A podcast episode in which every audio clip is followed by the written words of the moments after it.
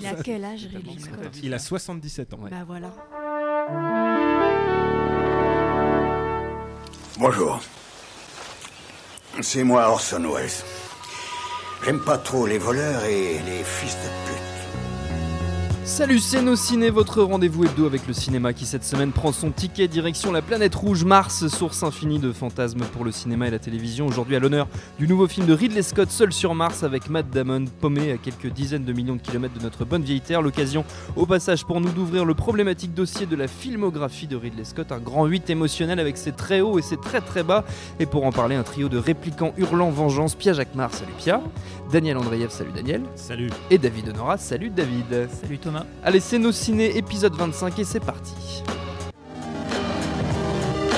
Monde de merde. Pourquoi il a dit ça? C'est ce que je veux savoir. Seul sur Mars, c'est un des cartons annoncés de cette fin d'année, adaptation du best-seller pas mal du tout d'Andy Ware, The Martian. C'est l'histoire de Mark Watney, c'est Matt Damon, astronaute américain embarqué dans une mission sur Mars, forcément qui part en cacahuète puisque ses camarades, dont Jessica Chastain, le croyant mort, le laissent sur place, sauf qu'évidemment, il a survécu et il va tout mettre en œuvre pour retourner sur Terre, déployant toute son ingéniosité de botaniste pour faire pousser des tas de trucs en attendant qu'on vienne ou pas le chercher. I'm still alive.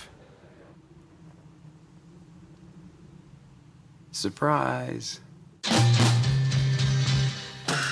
Nos trois amis autour de la table ont vu Seul sur Mars, mais qu'en ont-ils pensé? Pia Euh, moi, j'ai trouvé ça pas terrible. Ah. Euh, en fait, je n'aime pas trop Matt Damon. Donc, euh, je suis allée le voir malgré Matt Damon en me disant que je pouvais toujours avoir une surprise sur toutes ces scènes où il était seul, etc. Euh, bah, j'ai pas aimé quoi. Il en fait des caisses, euh, il joue à l'américaine. Matt Damon, c'est toujours un peu l'histoire de l'américain moyen euh, plongé dans une situation exceptionnelle. Je Il est américain en même temps. Voilà, oui, il a ce côté un peu moyen, quoi, tu vois, euh, peut-être attachant, euh, des yeux de des yeux de chiot. Je n'aime pas trop Matt Damon. Donc j'ai trouvé ça moyen. Euh, je m'attendais à quelque chose de vraiment, euh, vraiment oppressant, un homme Mhm. seul sur Mars qui, qui, qui cheat the science out of this, comme il dit. Et en fait, pas du tout, quoi. L'aspect un petit peu politique avec le méchant de la NASA qui veut pas trop communiquer, tout est un petit peu manichéen, tout est un petit peu grossier.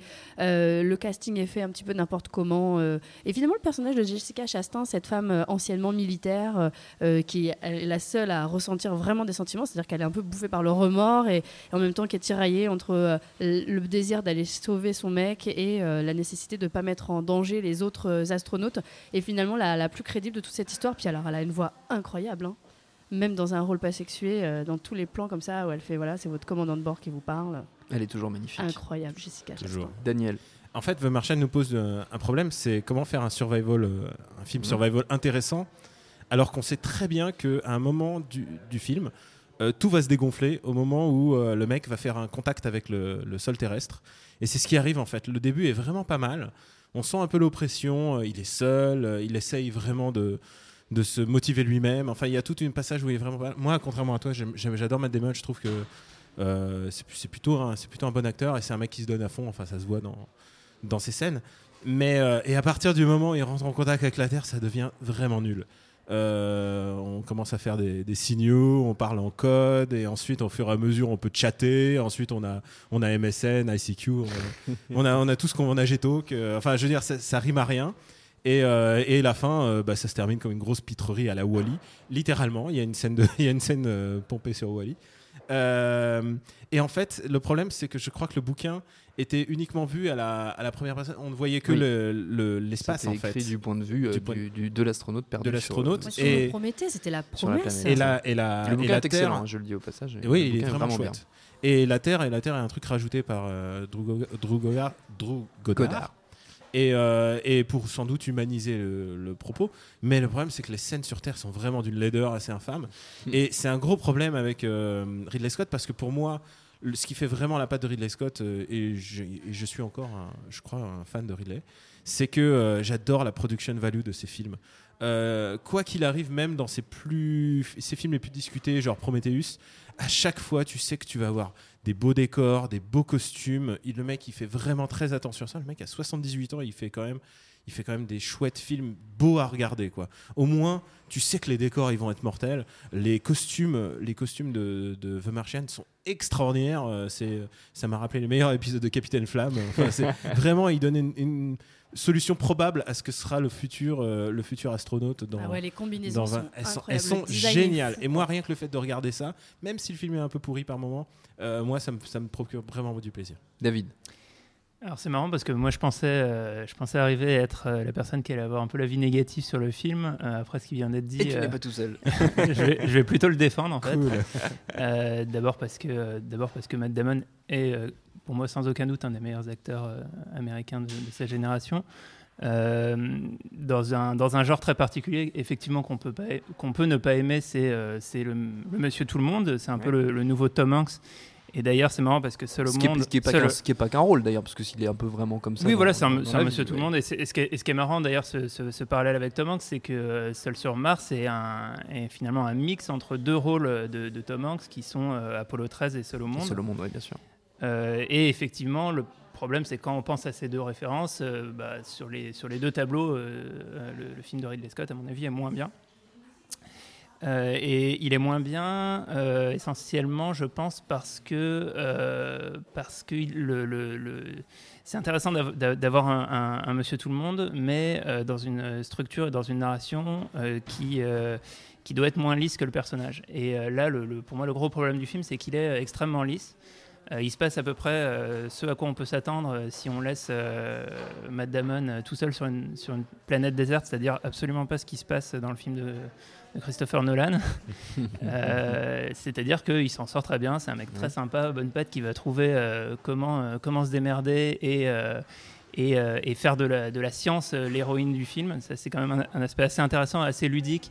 Euh, voilà, de s'amuser avec la science, de voir ben, finalement comment on peut survivre dans des, dans des, dans des conditions hyper particulières.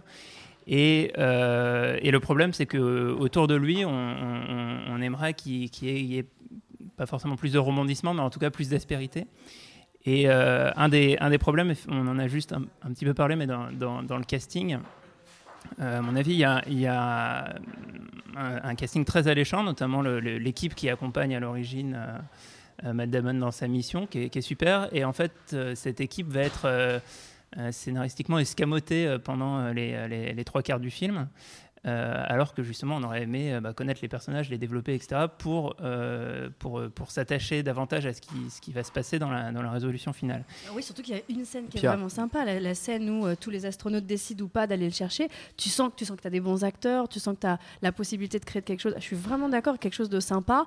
Et en plus de ça, pendant toutes les scènes où, où- où à la NASA, ils se demandent ce qu'ils vont faire, et toi, tu es là, mais tu as déjà des gens dans l'espace envoilés. Il n'y a pas vraiment de surprise sur le scénario. On sait qu'à un moment, ces petites patates, elles vont crever, et que ça posera pas vraiment de problème, parce qu'on sait que c'est Matt Damon, alors il va revenir sur Terre. Ouais, ouais, et, et- et effectivement, cette scène où l'équipe hésite, hein, euh, entre guillemets, à, à- à À revenir aller ou pas le chercher. à aller ou Ouais. pas le chercher, bon, ça- c'est un peu un spoiler, mais bon. Bah, Hein c'est dans les bandes annonces. hein. c'est dans les bandes annonces, ok. T'inquiète pas. Euh, euh, bah, et, et très décevant parce que justement on, on connaît pas les personnages, ils n'ont pas été développés, donc euh, il y, y en a, y en a, il y en a pas un qui va se dire euh, oh non je veux pas y aller, il y a aucune résistance, aucune aspérité, et ça c'est assez dommage. Et euh, l'autre aspect sur le casting, euh, il y, y a- deux exemples de, de, de typecasting, c'est-à-dire des, des- des- des, euh, des acteurs qui sont pris pour rejouer des rôles qu'ils ont déjà joués. Il y a Jeff Daniels Jeff qui Daniels. reprend son rôle de, de The Newsroom, euh, du, du sort de patriarche, un peu réac sur les bords, euh, qui, euh, mais qui est gentil au fond et qui essaye juste d'am- d'amener un peu de rationalité dans tout ça. Et, il y a aussi l'actrice Mackenzie Davis qui, qui joue Catchfire. dans Altered Catch Fire, euh, une, une ingénieure blonde qui Mm. va être, alors elle a pas forcément le, le- le- le- le physique qu'on imagine pour ça, qui va être euh, castée toute sa vie dans, dans des rôles d'ingénieur. Euh, Devant un ordi, euh, elle, est condamnée. Donc, euh, donc voilà. Et, et, et l'autre gros gros problème du film, c'est que bah, on a déjà tout vu. On pense, on pense donc, je parlais un peu d'Interstellar, on pense à Gravity, on pense Forcément. à Mission to Mars, on pense à Apollo 13, on pense à, à Moon. Euh, Et eux avaient, avaient une, avaient vraie dramaturgie parce qu'on était dans la confrontation permanente.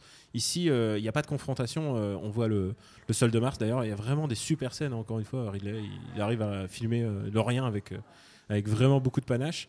Mais oui, tu avais totalement raison. La science est vraiment un des personnages euh, prédominant du film, à tel point que la science est une solution magique. C'est un plot Mm. device, euh, device qui sert aussi à expliquer bon, bah alors, il n'y a pas d'eau, bah il en fait, il n'y a pas de patates, bah il fait du caca et il, il plante, il plante des patates dans son caca. Enfin, vraiment, genre, hop, la science. bah, Bel hommage à la science. Et du coup, et du coup, du coup, il y a tellement peu de dramaturgie en fait dans le film, et, et à partir du moment où il rencontre la Terre, du coup, il y a plus de vraiment, il y a plus Mm. de suspense. euh, le Ouais, film, et puis le le film est mort. est un peu. euh, Alors non, moi je suis pas, je suis pas totalement euh. d'accord. Alors c'est vrai que les, les, les acteurs sont castés pour être un pour être leur propre leur propre Ouais. personnage Jeff Daniels c'est incroyable et je pense que Jeff Daniels va jouer le rôle du directeur du FBI euh, CIA NASA pour toute sa vie mais euh, il y a vraiment plein de plein de super acteurs il y a Michael Peña euh, qui est un peu le, le go to guy en ce moment d'Hollywood Il y a Kristen Wiig il y a. Christian Wiig euh, Donald il y a Glover qu'on qu'on voit pas assez. qu'on voit pas Donald. Glover qui vient en tant que scientifique il fait ouais j'ai trouvé la solution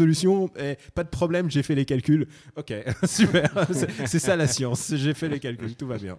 Seul sur Mars, c'est en ce moment au cinéma, on l'a dit, et on continue. Tous ces moments se perdront dans l'oubli. Comme les larmes Souvenir, souvenir. C'est pas peu dire que Ridley Scott est, un garçon dur à suivre avec une filmographie qui peut laisser perplexe un démarrage en fanfare avec deux chefs-d'œuvre coup sur coup, Alien en 79 et Blade Runner en 82, puis au tournant des années 90-2000, un enchaînement de succès populaires mais une grosse grosse perte de vitesse en termes de qualité avec les mémorables Gladiator, Kingdom of Heaven, Robin des Bois, American Gangster ou encore Prometheus, il est loin, loin le temps des glorieux réplicants.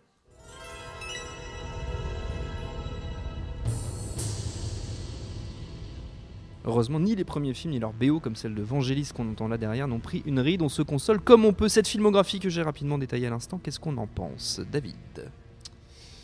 Euh, Qu'est-ce qu'on en pense? Bah Moi, euh, je suis un peu partagé, c'est-à-dire que euh, je, je, je pense que mes, mes, mes Ridley Scott préférés sont pas forcément les préférés de tout le monde. Ouais, c'est-à-dire, par exemple?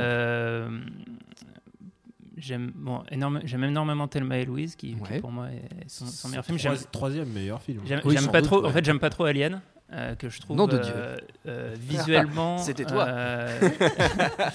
pourtant, il se regarde encore très En fait, moi, j'ai un problème avec les, films il qui sont trop sombres visuellement, Ouais. euh, parce qu'en fait, je, je vois rien. Oh. et donc, euh, et donc dans Alien, en fait, je vois pas. T'es fan de. Shyamalan, meilleur, pas. meilleur argument du monde. Et, les- et Shyamalan, euh, c'est des films qui sont pas Ah, du tout pas- on sombres va parler de va- donc, donc, euh, donc, euh, non, c'est c'est- du coup, c'est un film que je trouve bah, très terne en fait, Ouais. euh, visuellement. Donc tu préfères Thelma et Louise Et je préfère Thelma et Louise, je préfère euh, même Blade Runner qui, qui, qui est sombre visuellement, mais avec euh, bah, un- notamment par le, le- le côté euh, euh, néon de, de- ouais. de l'univers, Oui, euh, comment on dit, euh, Plus lisible. punk, non, euh, Cyberpunk. cyberpunk, Cyberpunk, voilà. Euh, et, euh, et par exemple, dans ces films récents, j'aime euh, j'aime beaucoup Gladiator. Souvent, je, je- je lisais des articles qui, qui disaient à propos de Seul sur Mars que c'était son meilleur film depuis, euh, Depuis les Gladiator. années 80. Pour moi, Gladiator, c'est c'est- c'est un, c'est un- un très grand film. Euh, après, j'ai j'ai fait quelques impasses dans la, dans la filmo récente de, de Ridley Scott. Je n'ai pas vu son, son film dans le vignoble français. euh. Pourtant, un un classique. Didier Bourdon à son meilleur. J'ai oublié le superbe téléfilm. Il Mais- comment? J'ai oublié Euh, une année, aussi. euh, une année, oui, une année formidable. une année extraordinaire. Extraordinaire. Euh, je sais plus. Non, mais tu vois, c'est un, c'est un nom de série euh, France 2 de l'été c'est- c'est 90. vraiment- quoi. c'est le château des Oliviers, filmé par c'est- Ridley C'est Scott. Gladiator euh, avec ses grosses mains rugueuses et Marion Cotillard. Mm. euh, Mais Un qui se érotisme court trouble. après. Ouais, vraiment trouble quoi. Le trouble truc comme avec, du mauvais vin. avec Ridley Scott, en fait, il y a toute la, Daniel. toute la théorie, c'est que Ridley Scott, en fait, on en parlait avec Li- Lina D'ailleurs, euh, le, en fait, il aurait réalisé que trois grands films. Euh, enfin, deux grands films, euh, deux grands classiques du cinéma et Mhm. un très grand film. Donc, on va parler Thelma Louise, Donc Alien, Blade Runner, Alien et Blade. Runner.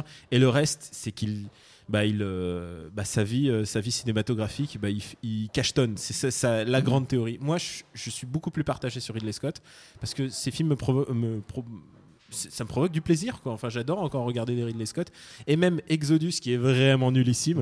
Qui est indéfendable, euh, qui part du point de vue que Moïse s'est tapé la tête contre, contre un caillou et que ça lui a donné la vision et que finalement, euh, la- quand la mer s'écarte, en fait, c'est juste la marée basse. Enfin, c'est- d'une débilité. euh, c'est d'une débilité. En plus, euh, Moïse rentre dans une guérilla contre le, le pharaon. Enfin, c'est c'est d'une connerie. euh, C'est totalement abruti. c'est d'une connerie sans nom. Et pourtant, je trouve qu'il y a toujours un petit, tout petit quelque chose, genre en termes de décor, en termes de.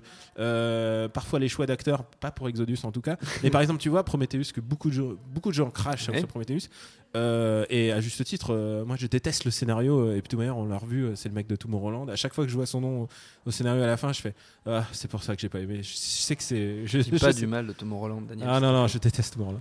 Et, et, et en fait, et, et en, et en fait, à chaque fois, bah, il y a toujours un petit quelque chose à récupérer. Pour Prometheus, par exemple, c'est un film euh, qui me plonge dans un état très bizarre parce qu'il m'impressionne cette espèce d'esthétique stalinienne euh, des décors, les, les cavernes, enfin qui n'a aucun sens. Et, euh, et le problème de Ridley Scott pour moi, c'est c'est qu'il fait trop confiance à des scénaristes pas, pas souvent très, pas, pas doués quoi. Euh, Après, c'est- après euh, Pierre. on- on- bon, moi c'est Blade Runner parce que c'est vraiment un de mes films préférés Bah, c'est fondateur pour Ah le genre. voilà, oui. complètement. Ouais, et ouais. euh, on, on- on a tendance à considérer Blade Runner comme un film culte, et du coup, il est souvent un peu, euh, pas réservé à une élite, mais on, on va dire qu'il a une image quand même un petit peu edgy, etc. Alors que je pense que pas du tout. Je pense qu'en fait, euh, Ridley Scott, ce qu'il fait, c'est vraiment du cinéma grand public. Mmh. euh, avec sûr. plus ou moins d'inspiration, etc. On n'aime pas forcément ces, ces- ces films récents, ou en tout cas certains. Euh, après, euh, on a vite fait de le, de le condamner. Moi, j'aime pas.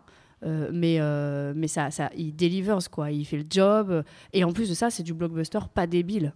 Et je sais pas s'il fait confiance Ça à des scénaristes. lesquels quand même. hein. Faut pas oublier Bah, un truc, c'est la qu'il est anglais, hein. Il était est pas vraiment, américain. vraiment stupide. et- Voilà, il est, il est comme, c'est quand même pas complètement plouc quoi. On aime ou on Mm. n'aime pas. Moi, Gladiator, j'ai pas absolument adoré. Puis je me rappellerai vraiment toujours. Il y a des plans kitsch quand même, tu vois, toujours.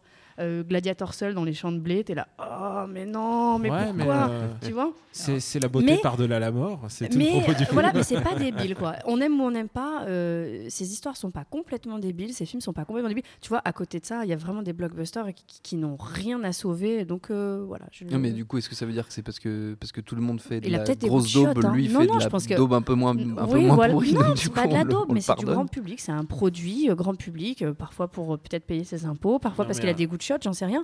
Mais, euh, mais oui, c'est quand même un bon réal et on- il faut pas cri- trop cracher non plus sur ce qui est vraiment et- populaire. Et c'est- et c'est vrai que dans la, David. pour, enfin, il y a une comparaison qui est souvent faite, c'est c'est celle avec son frère et comment, euh, Tony. comment leur, leur, leur, leur style euh, peuvent s'opposer. Comme disait Daniel, effectivement, je pense que une des marques de fabrique et une des forces de, de, de Ridley Scott, c'est c'est le, le production design et en fait être capable de, de mener des des grosses, des grosses embarcations, des, Mm. des- des projets très compliqués avec des scènes euh, avec énormément de figurants, des, des- scènes avec- dans des décors compliqués, dans des situations compliquées.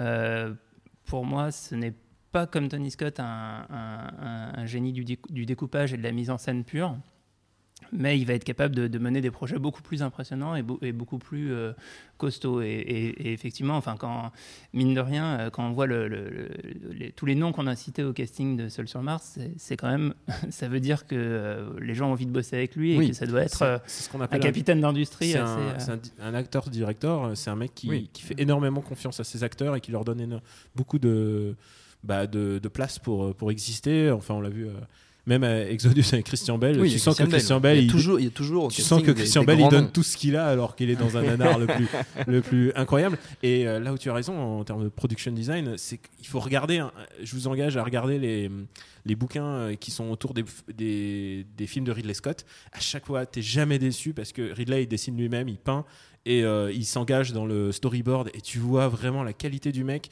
Le mec, il a 78 balais, il continue à faire des trucs quand même très très beaux.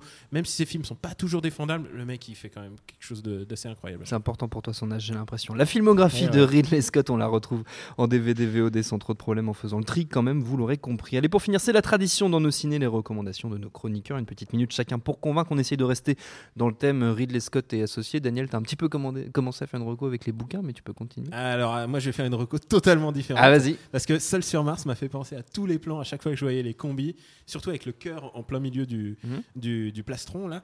Euh, je, à chaque fois, je pensais au Capitaine Flamme.